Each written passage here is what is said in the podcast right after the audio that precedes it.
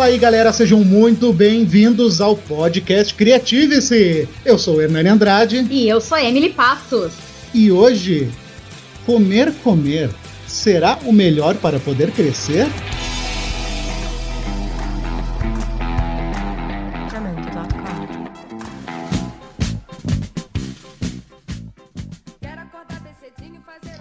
Então, pessoal, não sei vocês, mas eu aqui na quarentena só consigo pensar em comida, em comida, tá assim, ó, uma tristeza essa minha vida, ou uma alegria. E então, para falar de comida, né, nós convidamos hoje uma pessoa que entende bastante desse assunto e que vai poder compartilhar um pouco do seu conhecimento com a gente. Oi, pessoal, eu me chamo Aline, muito obrigada pelo convite. Vamos falar sobre comida, que é o que de melhor existe nesse mundo. é verdade. Dá fome só de pensar. Então, falando sobre comida, eu acho que a gente pode começar com o princípio de tudo. Como tudo teve início, que é onde saiu a comida. E eu não digo a comida, o alimento, mas a ideia, né, da culinária da grande culinária, Nani, na verdade, começou com as grandes embarcações, né? Porque antes a Europa, vamos falar, se resumia muita pouca coisa, carne de caça e quase nenhum vegetal.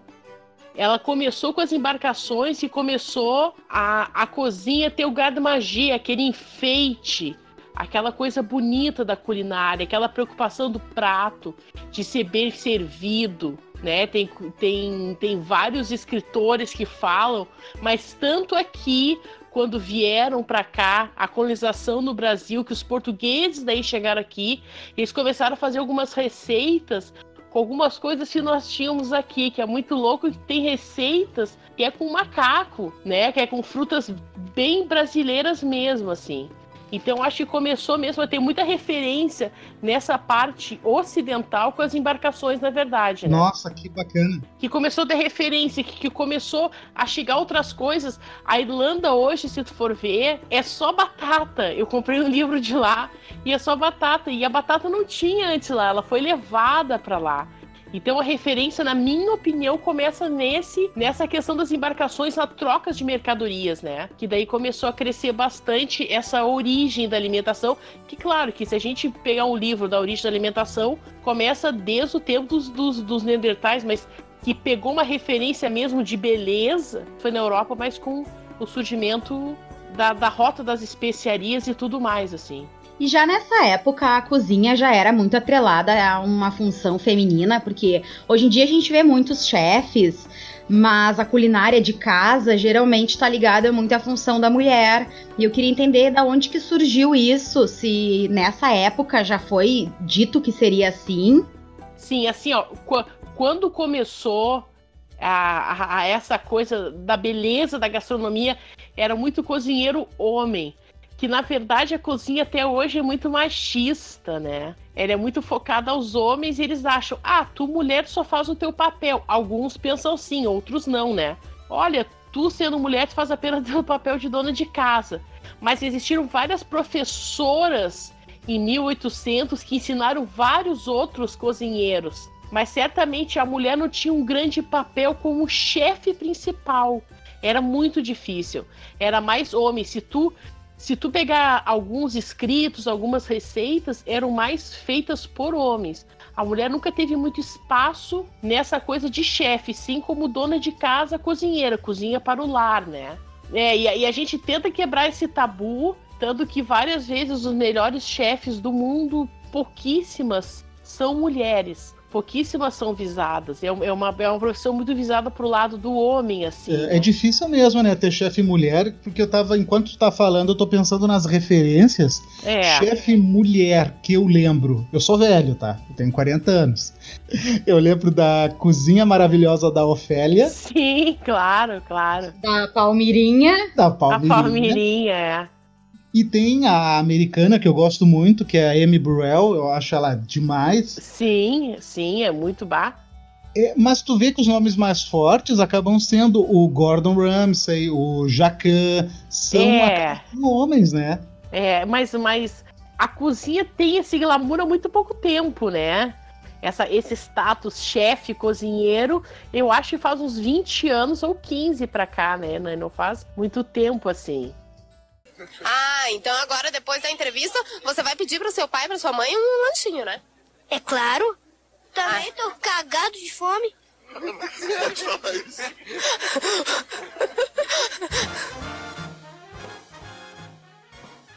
Eu queria saber, Aline, da formação. A, o curso de gastronomia ele é exigido para tu conseguir um emprego? Ou ele é tipo jornalismo, que ele é facultativo? Na verdade, assim, ó. Na verdade, os grandes chefes. A gente se baseia pela França, né? Pelos chefes franceses, que são referências mundiais para nós. Muitos não tiveram faculdade alguma, mas começaram desde no... bem novinhos na cozinha Muitos trabalharam para os pais que já tinham restaurantes, para os tios ou começaram muito novos. O que diferencia uma pessoa que tem faculdade da que não tem que colocar hoje na cozinha, cozinhar bem? O que eu sempre falo, tu sabe fazer um arroz decente, um feijão e uma carne de panela? Na boa, tu cozinha qualquer coisa. Eu, o que eu penso, né?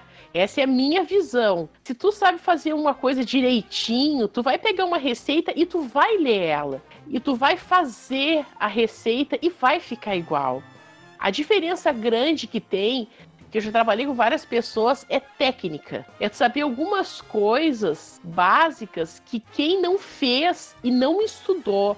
Porque se tu não fez faculdade e tu estudou, tu já tem uma noção de que não pode fincar um, um garfo no filé. Não de pode? Que um fundo quando Não pode, porque vai perder o suco. Droga. Quando tu fizer o teu filé, tu deixa ele descansando a qualquer carne por 10 minutos para se reidratar de novo. Tu não pode mexer no fundo. O que, é o branquear um alimento? Que a cozinha, a cozinha, a gastronomia tem uma linguagem universal que a gente usa. Mas deixa eu te interromper, que eu quero aqui quebrar quebrar com um paradigma mundial a gente pode ou não bater com a colher na panela. Bater na lateral da panela, sabe? Pode, pode, de repente, que tu tá fazendo. Eu sempre ouvi falar que não podia. Não pode por causa da panela, não por causa da comida. Traga a panela. Não, por causa da comida, claro. tipo, se eu tô fazendo pipoca e eu não tenho pipoqueira, eu bato com a colher de pau com toda a força. Hoje é o dia que eu resolvi descobrir que eu não sei cozinhar coisa nenhuma. Não, sabe? Eu, eu sempre digo, tem muita gente que chega, ah, mas tu cozinha. Se tu botar 10 pessoas para fazer um bife, as 10 vão fazer o bife. Vai ter um gostinho diferente, vai, mas elas vão saber fazer igual. Cozinhar é fácil. O que tu tem que aprender é técnica. Quando começa numa faculdade, as primeiras aulas são técnicas. Tu aprende técnicas de os molhos básicos, os cortes de legume, que são assim no mundo inteiro. Se tu estiver no Japão, o chefe apontar para ti e falar o corte julienne, tu vai saber como tem que cortar, tu entendeu? A, a, a, nomenclatura não muda neste meio, mas tu tem que saber ah, que é os nomes. Ah, tem que cortar assim, tem que fazer assim, já é um nome que tu estiver no Japão. O cara apontar para ti e falar julienne, tu sabe que tu tem que cortar aquela cenourinha julienne, não tem outro assunto. Mas a técnica muda muito. Mas então a gente pode dizer que a cozinha, que a culinária. Culinária. Culinária. Errou! Ela é uma cultura de cada local, de cada país, de cada cidade, de cada família, mas que também conversa com todas as outras culturas. Com certeza, isso, isso é certo. A gente sabe que existe um prato, a feijoada aqui no Brasil, o cassoulet na França, como tem a, a, o, a caldeirada aqui no Brasil, que é de peixe, como tem a sopa, a, a, a, sopa na França, a sopa na Itália de peixe, a sopa na Grécia, só muda o nome e às vezes muda os ingredientes porque a gente está em outro território, né? Por mais que a gente saiba fazer uma comida tailandesa, a gente não vai ter todos os ingredientes que eles têm lá. Como eles não vão conseguir fazer uma moqueca como a gente tem coisa aqui. Então muda muita coisa. Mas, mas todas, todas estão juntas por alguma coisa. E todas as grandes comidas nasceram por necessidades. A paella na, nasceu por uma necessidade básica. É tudo interligado, né? Tá tudo interligado. O cassoulet, que é um prato maravilhoso que eu gosto de fazer, que é uma feijoada francesa, ele começou por uma necessidade básica de fome. Sabe que nessa nessa quarentena a gente tem parado para pensar sobre muitas coisas que a gente nunca tinha pensado. E eu tava seguindo uma receita esses dias e eu fiquei pensando, que, que, da onde é que surgiu essa receita? Porque eu sempre tenho a impressão que alguém estava tentando fazer algo que não deu certo e deu aquela receita, que no fim virou uma nova receita. É assim mesmo? Com certeza. Quase tudo, tipo, nenhum cozinheiro inventa tudo já foi criado na gastronomia. Tirando a gastronomia molecular do Adriá, que ele misturou coisas químicas para fazer esferas e gostos e fumaças, o resto tudo tem uma origem, né? Tudo veio de algum lugar. Mas sabe que eu escutei uma história sobre a pizza portuguesa, que é muito isso que tu falou, que aqui no Brasil os imigrantes, tinha imigrante italiano, uhum. Alemão, eles meio que moravam muito perto, né? Logo no início da imigração. E diz que os italianos faziam pizza e os portugueses meio que se encantaram com aquilo e resolveram inventar. Daí eles fizeram aquele disco de massa e começaram a colocar tudo que sobrava, porque eles, faziam, eles eram muito bons confeiteiros, né? Colocavam presunto, ovo, uh, tomate, e aí diz que essa é a origem da pizza portuguesa, que não era portuguesa, era pizza do português. Era do português, sim, tudo. E tudo tem uma origem muito bacana, e tudo tem uma história por trás muito legal. De cada prato, o porquê nasceu. Tem, tem uma torta que se chama na França tarte tartin, que é uma torta de maçã que as irmãs Tartan tinham uma estalagem e elas foram fazer elas esqueceram de colocar a parte de baixo e colocaram só a parte de cima. Quando elas viraram, virou uma torta, que é só a parte de baixo, com maçã caramelizada por cima. Ah, que delícia. delícia, quero. Que é muito bom. É muito, e é muito fácil também de fazer. Tu bota na frigideira, bota no forno. Então, algumas coisas de erros nasceu isso. Nasce essas coisas bacanas, né? Ah, muito legal. É, a gente fica pensando que realmente, né, os pontos que tu acaba usando para definir um país, para definir, enfim, uma localidade, acabam sendo a gastronomia, a religião e a é, arte. É. E a língua, né, no caso, são é. essas quatro. E a, e a língua, mas, é, mas a gastronomia é cultura, Totalmente, né? Totalmente, né? É cultura qualquer coisa que tu pegar vai ter alguma história, desde, desde a culinária marroquina, culinária brasileira, porque trouxeram a, a culinária crioulo de, de, dos estados do sul dos Estados Unidos, a culinária japonesa, tudo tem uma cultura. Eu acho que comida é uma ponte de referência cultural muito grande. E até dentro do mesmo país pode ter diversos tipos de cultura, né? Quando eu estive no Nordeste, eu tive muita dificuldade de comer por causa que a pimenta me dá enxaqueca. Sim. E lá era muito difícil a gente achar alguma coisa que não tivesse a pimenta. Então, quer dizer, mesmo dentro de um país, pode ter diversos tipos de cultura e essas, esses temperos. Muda muito, né? A culinária regional de cada lugar muda muito. Por mais que eu faça uma comida tailandesa boa, o senhor da carrocinha lá faz melhor do que eu. Tu, tu entendeu? Eu posso estudar toda a gastronomia tailandesa aqui em Porto Alegre e ser muito boa nisso. Mas se eu chegar na Tailândia, o senhor da carrocinha num beco escuro vai dar um show em mim, porque ele tá acostumado com os ingredientes regionais. Como aqui a gente faz o churrasco.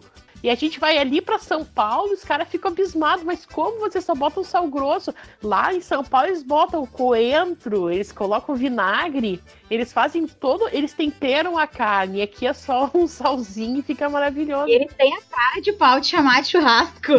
É, eles colocam coentro. Eu sei que meu ex-namorado era paulista e ele ficava indignado com isso. Mas como? Eles colocam tudo, eles colocam até sazon no churrasco para depois assar. Eles fazem uma marinada assim. E eles não achavam certo a gente só colocar um sal grosso, né? O que você costuma comer na universidade? Ah, assim, calzone, assim, essas coisas, o pão de batata, e outras coisas. Você acha isso saudável? Acho. Mas deixa eu pegar esse gancho que vocês trouxeram. Eu quero falar sobre paladar. E eu sempre fiquei curioso com uma coisa assim, Aline. O paladar, ele é, acredito eu, que ele seja cultural. Por quê? Tem pessoas que comem, e aí tu vai me ajudar a trazer muito mais exemplos, o ovo dos, dos mil anos, ovo dos cem anos, que é um ovo podre que fica enterrado, o peixe também que fica não sei quanto tempo. Fermentado, Ah, rana, Dinamarca. Por aham. favor, me explica. As pessoas comem porque é regional, porque é gostoso ou porque o paladar ele precisa ser educado? Eu, eu, eu acho assim, em primeiro lugar, o paladar tem que ser educado. Vai muita gente me criticar com isso. Mas tem que ser educado. E eu, e, e- eu cheguei a uma conclusão que é muito também, é, tá muito na mente da gente. Tá tudo na mente, até o gosto, porque às vezes a gente tá parado assim e sente aquele cheiro, o cheiro da batata que a minha avó fazia. Eu, eu, eu tenho uma amiga que ela comia essa coisa do paladar, que ela adorava comer miolos. Ela adorava, ela pedia muito miolos à milanesa. Quando ela era criança, ela achava que miolos era um pedacinho de pão à milanesa. Quando ela ficou sabendo, mesmo adorando aquele gosto, que miolos eram miolos, ela parou de comer os miolos. Porque eu acho que juntou a referência do paladar com o mental. Nossa, aquilo é miolos. Eu achava que era pedacinho de pão à milanesa. Nossa, sentiu o silêncio daquele lado, né? E essa construção do paladar e do gostar tem a ver com o que é nos oferecido na infância? eu acho que tem a ver muito, assim, né? Uma criança que, que ela é acostumada a comer diversas coisas vai ter um paladar mais aberto. Como eu conheço pessoas que também. É, é muito estranho isso. Elas se acostumaram a só comer massa com molho, lasanha e fast food e hoje adoram e são exigentes e conseguem distinguir se vão no restaurante. Bah, mas não tá muito boa essa carne. Bah, mas falta alguma coisa. Eu acho que a construção é tanto mental como visual. Eu acho que a comida, a, a, a comida, tu, tu usa todos os teus gestos para a comida. Quando, quando eu me formei no Senac, um senhor da bancada me chamou a atenção que eu fui apresentar o meu prato, que era comida tailandesa. E, ele disse, e eu disse que ficava muito bom peixe feito na folha de bananeira que eles iam comer. E ele me disse uma coisa que eu critiquei ele, assim, tu queria enganar o meu paladar, mas o paladar tu não engana, não adianta. Eu posso, eu posso dizer pra vocês que mil vezes que, que aquele peixe da Dinamarca em conserva é bom, se vocês forem comer, vocês não podem não vir a gostar. Porque o paladar tem uma vida própria, né? Mas ele é acostumado sim. Tu vai a alguns países que é bizarra a comida deles, como de alguns lugares acham bizarro a nossa comida. Ah, isso é verdade. Tem né, essa questão sobre os doces brasileiros que, que o pessoal considera doce demais, né? Nossa! E pra nós é normal, né? bizarro, mas é doce demais. A culinária brasileira, mas a culinária brasileira chega a arder a garganta alguns doces, port- alguns doces assim. Tanto os que vieram pra cá com os portugueses chega a arder. Daí tu chega pra vitrine francesa, culinária francesa, nossa, é uma sutileza que tu nem consegue às vezes distinguir se é doce ou salgado. Ih, já ia me dar mal na França. Só por isso que eu não vou na França, inclusive. Os doces brasileiros, eles são bem doces, mas que é maravilhoso. Eu tenho uma amiga que tá morando no Canadá e ela diz que lá ela tem muita dificuldade de achar leite condensado, porque é uma, uma coisa que eles não, não costumam consumir e aí ela só encontra no, num supermercado que é brasileiro mesmo. Sim, sim. Pa- parece que o leite condensado começou com uma necessidade na Segunda Guerra. E parece que foi os americanos que criaram. Se tu pegar qualquer receita de doce francesa, tu nunca vai achar doce de leite. Nunca. O pudim deles chama creme caramel, que tu enche de ovo, mas não bota doce de leite. O pudim de doce de leite, eu acho que é nosso mesmo, assim. Porque tu não acha lá. Tu não acha nada pode pegar qualquer enciclopédia francesa ou o livro mais novinho que saiu, não vai ter nada de doce de leite. Tanto no Canadá, que é colonização, pode ser que aquela parte americana até tenha um pouco, né? O que foi o leite condensado, que, ele- que eles condensaram o leite para durar mais, como uma forma de conserva ali, é uma conserva que eles fizeram, né? Mas tu chega ali naquela parte de Quebec francesa, tu também não acha. Eu tenho amigos que moram lá, um chefe foi morar assim, eu não acho leite condensado. Eu vou fazer o pudim francês, que daí fica um pouco mais difícil, porque é com ovos, né? Mas tu pode ver, o leite condensado é usado mais aqui, o que é bom, né? Enquanto nós estamos aqui conversando sobre todas essas delícias, eu não paro de pensar na minha infância. E eu lembro de coisas muito gostosas que a minha avó fazia, e hoje eu penso que ela devia fazer aquilo tudo no improviso e era tão delicioso. A minha avó fazia um pão que O pessoal chama meio de rabanada, mas ela fazia diferente com gemada. E ela fritava na panela aquele pão com gemada Que por cima. maravilha. É- Essa culinária, né, que da nossa infância, é- ela traz alguns gatilhos, né? Essa culinária é muito importante na vida da- das É, pessoas. a, a- que eles chamam de comfort food, né? Aquela comida confortável que, que eles usaram no, no filme Ratatouille, que o rapaz vai provar o Ratatouille, o senhor, o crítico, e volta à infância. É verdade. Porque tu, tu tem a memória da cozinha. A minha avó era cozinheira, as duas eram cozinheiras, né?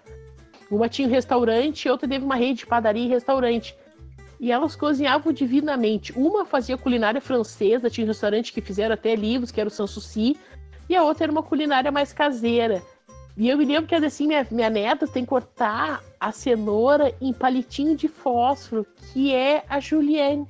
E a, e a minha avó, ela nem sabia muito ler direito, escrever, mas ela já tinha isso de cortar, É, que interessante. porque já vem.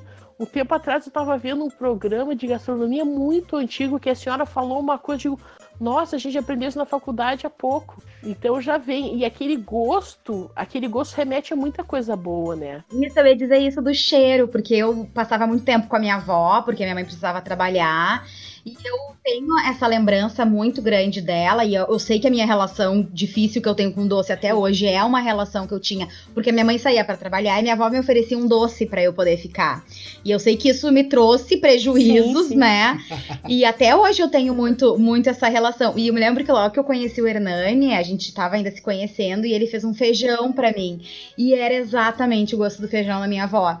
E aí aquilo me trouxe, assim, uma lembrança ali, ele já me ganhou, né? Claro, o amor já E, e fluiu. veio essa, essa lembrança realmente. Então, eu me lembro, assim, de eu brincando, esperando o horário do almoço, mas quando eu me lembro, eu me lembro do cheiro, eu me lembro O do som cheiro. que fazia, É. da, da comida. E, e é, é, é bem isso, é bem uma, uma cozinha afetiva, uma memória afetiva que eu tenho É, é. dessa, desses momentos. Co- Como tu pode estar parada, tu escutar um som na cozinha, que são os sons da cozinha, e te lembra a infância, como tu não tá na cozinha e sentir aquele cheiro da comida da tua avó. É verdade. Eu lembro muito do cheiro quando a minha avó fazia mocotó. Ah, não, mas Ai, para. adoro mocotó. adoro Mocotó mocotó. é tudo de bom, é uma maravilha. Essas comidas. Nossa, e tem que saber fazer. E essas comidas assim que elas são mais regionais, né? Mocotó, o Língua de É, boi, coração de boi. Língua, carreteiro, carreteiro de charque, carreteiro de China pobre, né? Isso. Destina Isso. pobre. Porque essas são comidas. essas são as comidas que não têm muito espaço, né? Ah, por que será que elas não têm? Tem, na verdade, elas estão tendo, né? O pessoal chegou, inventou, inventou, inventou coisa assim louca. Louca na gastronomia e começou a voltar para as origens, né? É a cozinha de origem. Tinha até uma coisa, hashtag eu como cultura. Os chefes escreveram nos pratos, né? Ah, que Tu volta à tua origem. Tu usa. O movimento slow food é tu usar coisa regional. Não precisa comprar o melão lá no Nordeste, que vai gastar gasolina, vai gastar um monte de coisa pro meio ambiente, e tu pode usar o melão daqui. Tu faz uma adequação para a receita daqui, né? Tu usa o teu produto regional daqui. E acaba que muito restaurante, muito tá voltando às origens de uma comida mais humilde, né? Que acaba sendo Alex Atala estava servindo picadinho a Maria Luísa, que é um prato lá do Rio de Janeiro, de São Paulo, que é carne picadinha, arroz, farofa, bananinha frita, milanesa e um ovinho. O, o Rodrigo Mocotó, que eu acho um cara bárbaro, ele tem um restaurante que o pai dele tinha uma porta, era um itinerante nordestino, fazia caldo de mocotó. Hoje ele é top dos top. E o restaurante dele Mocotó serve comida regional brasileira, que o pai dele servia numa portinha. Então isso é bacana. É disso que eu estou falando. Vira pra lá, olha aquilo. Está vendo o que eu falei? É macio, tem 5 centímetros de altura. Agora, olha para essa coisa triste, magra e miserável. Alguém pode me dizer o que está errado naquele retrato? Alguém sabe? Ouvindo sobre todo esse tipo de comida regional e comida caseira, eu te pergunto qual é a, a tua visão, assim, não só tua, mas dos cozinheiros como um todo, dos chefes como um todo, sobre a comida congelada. Aquela comida congelada que se vende no supermercado. É assim, ó, eu, eu, eu ali, né? Eu falo meus cozinheiros que muita gente já me critica na rede social, né? Porque eu sou um pouco radical nessas coisas. Se eu me aprofundar, vai ficar, vocês vão ficar apavorados. Mas eu acho assim, ó, que aquela comida que tá no super, ela tem muito conservante. E eu não gosto de comida com muito conservante. Eu não tenho nada contra comida congelada. Prefiro eu fazer a minha comida do dia a dia, né? Assim, ó, aquela comida bacana, tem gente que mora sozinha, que opta por pegar aquilo. Aquilo. aquilo, ó. Aquilo foi sensacional. é aquilo. Assim, ó, tem muita. É que tem. É que as pessoas não fazem ideia como tem conservante as comidas. Como eu costumo dizer, né? Chega a ter o cheirinho do câncer. Um exemplo. Um exemplo para vocês. O Doritos, o Nacho, aquele que eu adoro. Ah, não faz isso comigo. Ah. Vou fazer. Não, vamos, vamos, vamos escutar. O, o Doritos. O Doritos, o que, que é? Farinha branca, farinha de milho, água, frita, páprica, pimenta, deu. Cinco ingredientes para criar um nachos de Doritos. Aquele nachos ali ele tem 40 ingredientes para virar um nachos, né? Para ele poder durar, né? É, e, e para fabricar. O, o, milkshake do McDonald's, ele tem 47 aditivos para virar um milkshake, sendo que é uma base de creme inglês, que é leite, ovos, baunilha, e depois congela e bate com leite. São seis ingredientes no máximo. Ali tem 40 ingredientes. Tu sabe que o ano passado a gente resolveu ter uma, uma alimentação mais saudável, a gente estava precisando emagrecer, os exames estavam muito sim. ruins. E aí a gente optou por, pela, pela alimentação low carb. E aí a gente começou a pesquisar e a gente ficou muito atentos aos rótulos, porque até então a gente simplesmente consumia e a gente começou a ficar apavorado com é. essa questão de, de ingredientes. Por exemplo, o próprio ketchup, que é uma coisa que eu gosto muito, que eu tive que diminuir. Uhum. Mas às vezes algumas marcas de ketchup tem 7, 10 ingredientes que tu não consegue nem ler o nome. Que tu não consegue nem ler o nome. Eu, eu, eu postei um dia no Face muita gente não entendeu como aquilo que a sua avó reconheceria num prato. Porque é claro que tu não vai ficar uma paranoia que tu vai isolar do mundo e não vai comer mais nada, porque tem agrotóxico, porque tem aquelas conservas que levam muita coisa, porque é, é muita coisa. Mas tu podendo não comer tanto produto, porque ah, é comida industrializada. Não, toda comida que sai do campo e vai para a indústria é industrializada. Se eu pegar um feijão no campo e colocar num pacotinho de plástico, mesmo orgânico, ele é industrializado. Isso que as pessoas não se ligam. Essas comidas são ultramente processadas. Isso faz muito mal. Só falta começar a falar mal do Nuggets agora. Bah, o Nuggets mata. né? O, o, o, Jamie Oliver ele fez uma batalha contra o Nuggets, né? Porque se tu olhar ali, ali é só carne de resto, porque eles não vão perder nada da galinha e tu pode fazer nuggets em casa, é super fácil, tu entendeu? Posso contar rapidinho uma coisa para vocês? Mas fique à vontade. Eu sou viciado em folhado. Sério, eu amo folhado. A minha sina de emagrecer é porque eu amo folhado. Quando eu comecei a fazer faculdade, era muito quente o Senac. Eu fiz e era verão e aquele sol dava direto nas bancadas e a gente ia ter aula de folhados. E eu pensei, bah, chegou o momento, eu vou ser feliz. É agora! Eu nem almoçava para ir pro Senac. É agora! Tipo, eu sei que a minha avó fazia folhado num ambiente muito gelado, ela fazia na câmara do restaurante dela, porque eu faço com manteiga. Eu perguntei ao professor, tá, mas a gente vai fazer aqui com 50 graus a cozinha, e senão a gente vai usar gradina. Eu, opa, como gradina? A gradina, porque o folhado tu faz ele uma peça muito gelada, porque se tu não fizer num lugar muito gelado, ele não vai folhar. A manteiga vai derreter, não vai folhar. A gradina, tu pode estar no deserto do Saara, que tu vai fazer o folhado, ele vai folhar. Mas o que é gradina? A gradina é a gordura transgênica, hidrogenada. Daí nós fizemos, ficou aquele folhado maravilhoso. Eu não digo no gosto, eu digo no olhar, porque no gosto fica horrível tudo que tu comer, a minha nutricionista diz, e ficar aquela coisinha em cima no céu da boca entre o dente, aquela capinha que tu sente, tipo um plásticozinho, é gordura hidrogenada. Quando acabou a aula, cada aluno lava sua panela, as suas coisas, e eu botava água fervendo e aquilo não desmanchava por nada. O nosso corpo vai a 38 graus, 37, se ele tá normal. Aquela água tava aos 180 graus, eu acho, que era torneira fervendo, e aquelas coisinhas ficavam boiando. Aquilo não sai do corpo. Mas aí começou a máfia do óleo de cozinha transgênico a vir e é por esse mito que a gordura de porco, a manteiga fazem mal. E, e diziam que aquilo fazia bem. Mas uma gordura de porco, se tu botar uma água morninha, ela vai embora pela pia. A gradina fica ali. É, eu lembro que a minha avó ela só cozinhava com banha. No fogão a lenha. É, nós íamos no mercado, comprava uns tijolos de banha e ela só fazia comida com aquilo. Sim, e, e tu pode ver que os nossos avós, os bem velhos, como todos os meus avós, eles não tinham diabetes. Eles não morreram por causa de pressão alta. Perfeito. Porque eles comiam comida de verdade. A, a indústria alimentícia é uma máfia. Ah, e deixa eu aproveitar então, já que tu entrou nesse caminho, o que que tu pode nos dizer assim, ó, de concreto, de realmente assertivo? Alimentação versus saúde. O que que a gente tem que se preocupar? com tudo, na verdade. Eu, eu acho que se tu tiver a opção de estar numa ilha com antrax cebola ou comendo McDonald's, vai pra ilha com antrax cebola. Entendeu? E fica lá andando. Porque faz muito mal mesmo. Eles começaram a se dar conta com aquela, aquele, aquele filme, aquele documentário Super Size Me. Durante um mês, ele fez todas as refeições dele no McDonald's de manhã, à tarde e à noite. O que tu vai levar muito tempo, uns 8, 10 anos. Gente, o fígado dele criou cirrose em um mês. Tem toda a ligação, a alimentação que tu tem com a vida. Cara, não adianta também tu comer só vegetais e não fazer nada. É tudo um ciclo de ajuda.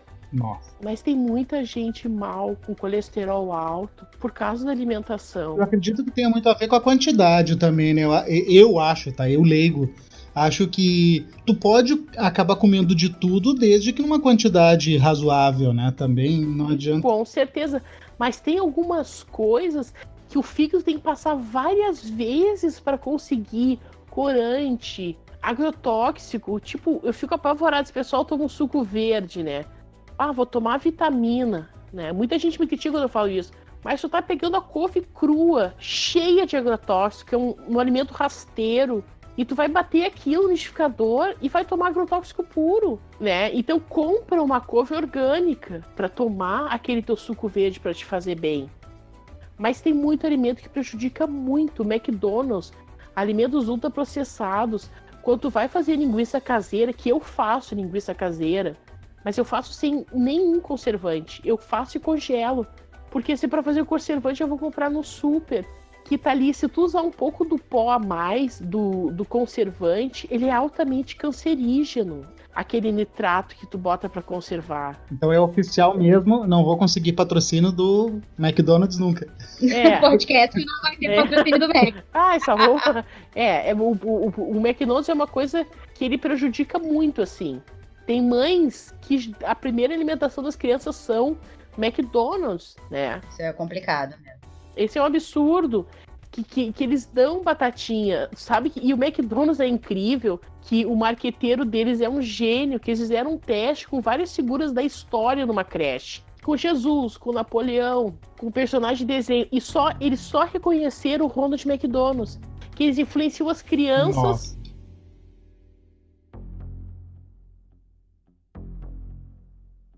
Se tu olhar o miojo, tá. Ah, não. Ah, não, não, não, não, não. É, é. Ele é seco por radiação. Ele pode conter pontos brilhantes nele. Nossa. Você tá comendo radiação ali. Tu entendeu? É, é, muita, é muita loucura. Tem, tem cada documentário na Netflix que tu para e tu pensa, eu só vou comer o que eu faço. Claro que, que, que, que, a gente não vai se isolar que nem Zaratrusta de Nietzsche numa caverna, mas a gente também pode, em vez de comprar uma almôndega pronta, é mais fácil? É. Ah, vamos fazer uma almôndega em casa. Aquela pipoca de micro-ondas eu amava com calda de manteiga. Um dia caiu o pote no chão na minha casa, que é madeira. A mancha da manteiga não saiu até hoje. Até hoje não saiu. Às vezes eu tô ali lambendo, inclusive. Aí tem um episódio dos Simpsons que é muito engraçado, que o, o Homer e o Bart eles foram no restaurante do Krusty. E o Bart pega o guardanapo que ele tá comendo hambúrguer, esfrega na parede e a parede fica transparente. É, é mas é bem assim. É, é, é, muita loucura o que eles usam de coisa. Ah, tu quer porque gosto no teu bife? Ah, eu quero gosto de churrasco grelhado. Até que nós não faz churrasco grelhado. Aquilo é sintético. Aquele gosto do moranguinho é sintético. É tipo o cara da Matrix disse: Eu sei que esse bife não existe, mas eu tô adorando tu sabe que aquele gosto não existe, que aquilo não é grelhado, que aquilo não é barbecue, que aquilo não é defumado. Eu acho que são dois bifes, molho especial. Cebola picles e um pouco de gergelim. um pouco de gergelim. Nem o gergelim ali eu acho que é de verdade. Mas é bom, né? É bom, pior que é bom. Tipo, eu sou viciada por Coca-Cola, nossa. Ah, não, agora tu tá passando. Agora tu está passando de todos os limites. Fala mal da Coca-Cola nesse programa, não. Não, mas eu, eu sou viciada. Eu parei de tomar Coca-Cola e tive dor de cabeça. Eu sentia falta. Nossa! É, é, é bem complicado. O corpo sabota, gente. mas miojo não como, faça massa. Por favor, faça massa em casa. E eu queria, te, eu queria te perguntar, assim, a tua opinião, né, referente aos Masterchefs e esses programas que tem de culinária. Uh, se eles são realmente bacanas ou se eles são de serviço para vocês, chefes, ou como é que funciona? Assim. A, a, minha opinião, que eu sou criticada, que eu sou meio radical, já, já falei e volto a repetir. Eu acho que aquilo não existe, na minha opinião. Em que sentido não existe? Porque assim, ó, nós cozinheiros, a gente vai fazer um evento, como ali o Henrique Fogaça, como a Paola e o Jacan. Eles vão fazer um, um, um, Eles vão montar um menu pro restaurante deles. Eles vão fazer uma ficha técnica, eles vão ver os valores, eles vão fazer várias experiências para chegar no menu correto para servir no restaurante. Ninguém faz nada correndo assim. Aquele é cozinha de auditório. Na faculdade vocês têm provas assim, que tem um tempo e vocês têm que realizar, ou não, não existe cozinha assim na pressão? Não, existe cozinha na pressão no restaurante, é na pressão. Mas é na pressão tu já tendo a ficha técnica toda do alimento, tu sabendo o que que tu vai fazer, o que que tu vai usar. Que eu creio que eles já devem saber que muita coisa não aparece ali. Porque é complicado, né? Dizer que eles têm dois minutos só de supermercado, no caso que eles vão para é, aquela salinha é. e tem que pegar tudo, e tu tem que nesses dois minutos criar a receita, separar os ingredientes, né? Buscar e para e pra dar tão certo como dá no final. Eu sempre acho que é muito estranho, porque toda vez que termina o prato, termina o tempo, faltando um minuto. É. Não parece que o cara terminou antes, né? O cara terminou depois. É, ali, ali a gente chama de cozinha de auditório.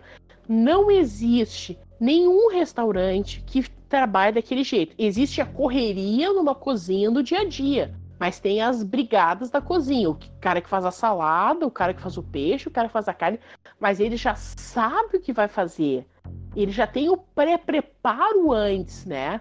Que a gente chama mise en place. Já tá tudo separadinho para ele começar a cozinhar.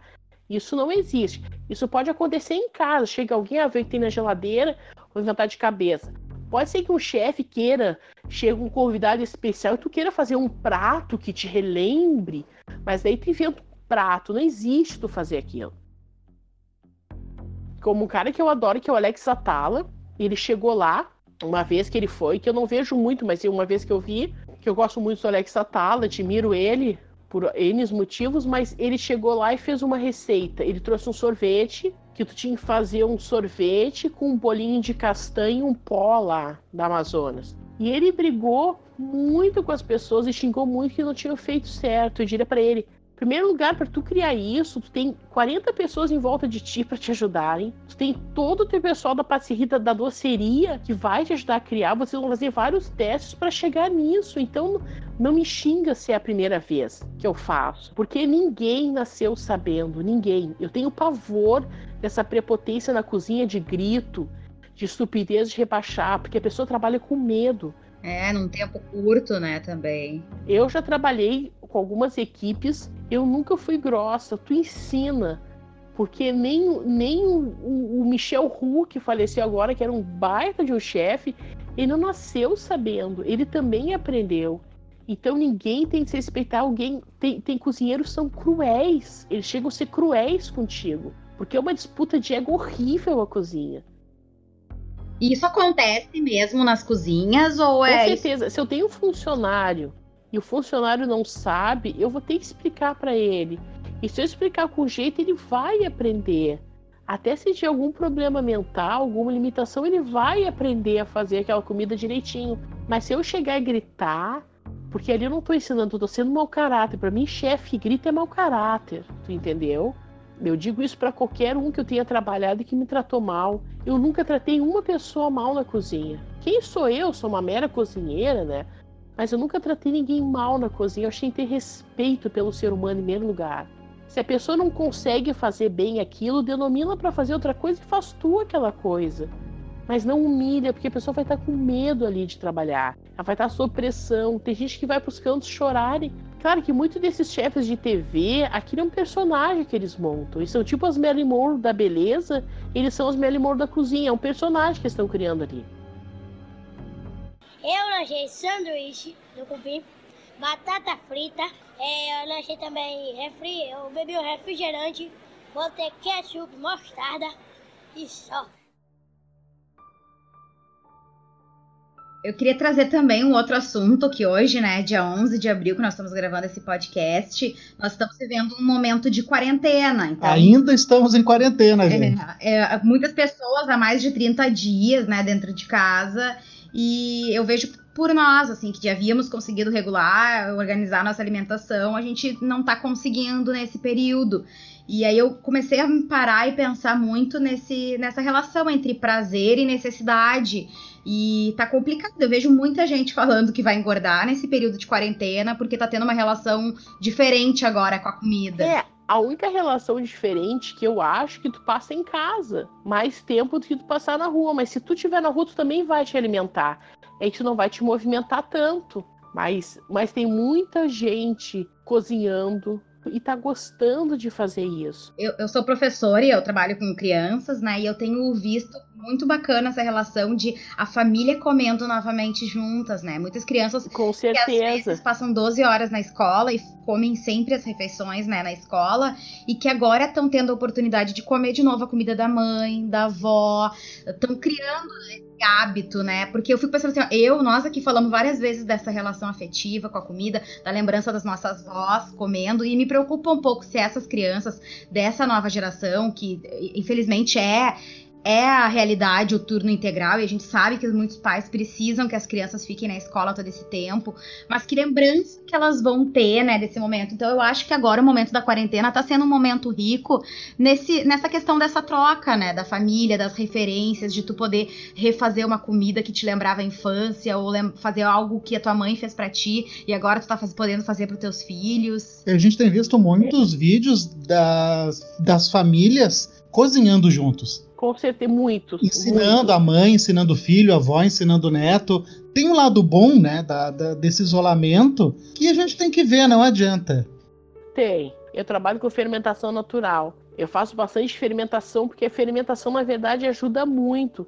Desde o pepino em conserva, desde o kombucha, desde o kefir, desde o levain, que é aquele pão de fermentação natural, ele vai trabalhar até na tua imunidade. Vale muito a pena usar qualquer coisa. O iogurte, faz em casa iogurte. É fácil, é rápido, pode fazer coalhada em casa, né? Eu tenho visto muita gente fazendo pão em casa. Eu trabalho fazendo pão e é muito bacana que muita gente fez o seu fermento. Metade do meu Instagram é pessoa que está fazendo pão em casa, está fazendo massa em casa, está fazendo feijão.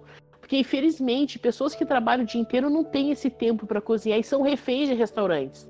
Vamos aproveitar esse espaço então. Tu tá falando nessa crescente das pessoas cozinhando em casa.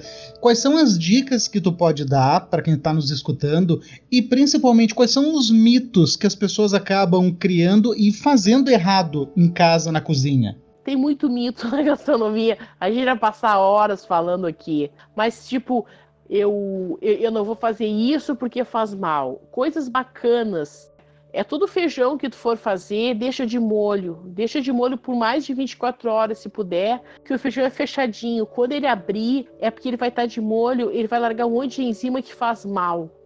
Como bastante tomate nesse momento, bastante pimentão. Como fermentados de qualquer jeito, fermentação natural. Chucrutes é fácil, tem vários vídeos no YouTube que ensinam. Façam fermentação natural, façam iogurte, ajuda na imunidade façam seguindo receita. Se não conseguirem seguir receita, façam por intuição. A intuição ajuda muito na hora de cozinhar. Claro, não é que nem um amigo meu que botou um pacote de feijão de molho no plástico. E não sabia que tinha que abrir o pacote e botar na água, esse pelo amor. Ai, eu não acredito. É. Botou com o saco e tudo. É, sabe, pelo amor de Deus, abre o saco, né? mas use a intuição. Pesquisem, estudem, cozinhar é só pensar, é só raciocinar. E tu falou assim, né, que tem, né, hoje o YouTube tá aí acessível para todo mundo, mas eu queria também que tu trouxesse um pouco de dica de filmes, assim, pro pessoal que, que quer se inspirar nessa culinária, nesse período que tá em quarentena, né, então tá todo mundo aproveitando bastante essa era de filmes e, e a, e séries, né? De séries, então se tu pudesse indicar alguma coisa aí pro pessoal que realmente valesse a pena. Tem muito filme. Tem uma série que eu adoro, que é o Hannibal. Mas ali é uma cozinha muito requintada. Mas ele ensina vários passos, né? E, claro que ele ensina com carne humana, mas ele ensina um omelete, um omelete que é com pão doce e fígado cozidinho, né? Que é, que, é, que é uma omelete maravilhosa. Tem a festa de Babette, tem o filme Chefe, que é muito legal. Tem Messia Vatel, que fala dessa coisa, como começou o chantilly, como deixou o Garde Manger, que é botar aquelas mesas lindas, tem aquele filme Chocolate, tem muito filme. Se tu colocar no Google filmes de gastronomia, tem a 100 Passos de um Sonho, que é um filme muito bom, que mostra que o indiano vem para Paris. Tem muita coisa boa. Se tu botar no Google filmes de gastronomia, tem muita coisa. Netflix tem muito seriado, tem muita coisa legal para ver.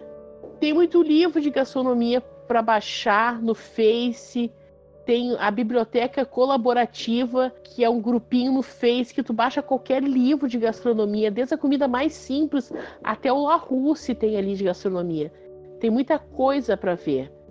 Muita disposição. Se tu colocar no YouTube como se faz galinhada, vai vir 40 receitas de galinhada, de tudo que é tipo, de tudo que é gosto. Tá muito fácil cozinhe em casa, é bom, é bom para a saúde. Tentem usar coisas mais naturais, porque a saúde agradece. Tem muita gente que tá acima do peso, mas come coisa natural. Eu tô acima do peso, mas eu tento comer uma culinária aqui em casa, porque a gente não compra nada fora aqui em casa. E eu tenho um amigo meu que é magrinho, faz exercício e tá com colesterol horrível, tá com diabetes, e eu não tô com isso. Porque ele come só besteira ele come só coisa pronta, ele come só McDonald's. Então, é a conscientização, na verdade. Como a Irani disse, é comer menos. Com certeza, tu pode comer um pedacinho de pudim, não precisa comer o pudim inteiro. Tu pode dar esse prazer, né, Nani?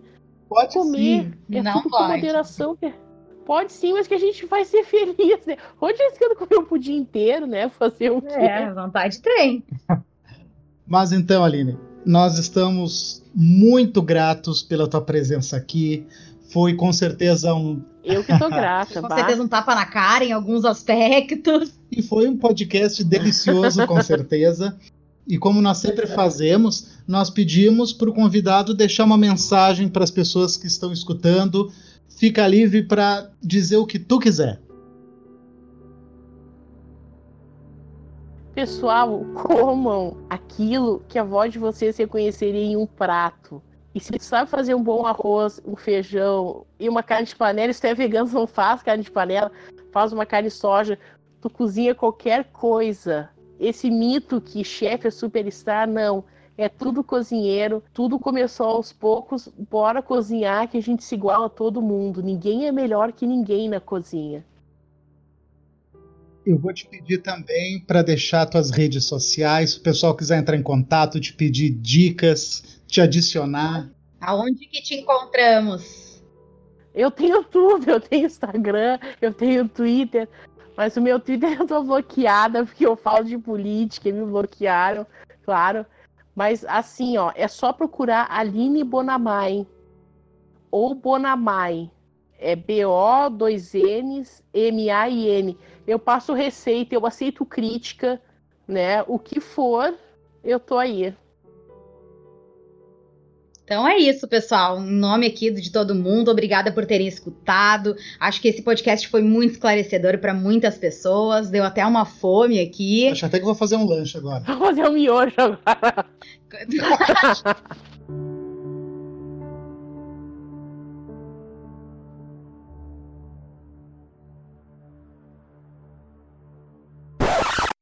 Tá, mas deixa eu te fazer uma pergunta agora. O que que merece a pessoa que gosta de carne bem passada? A morte. Morro infeliz. Tô falando, tô falando. Vocês não estão honrando um boi que morreu por vocês. honrem ele como mal passada, porque vocês não vão sentir gosto de nada com a carne bem passada.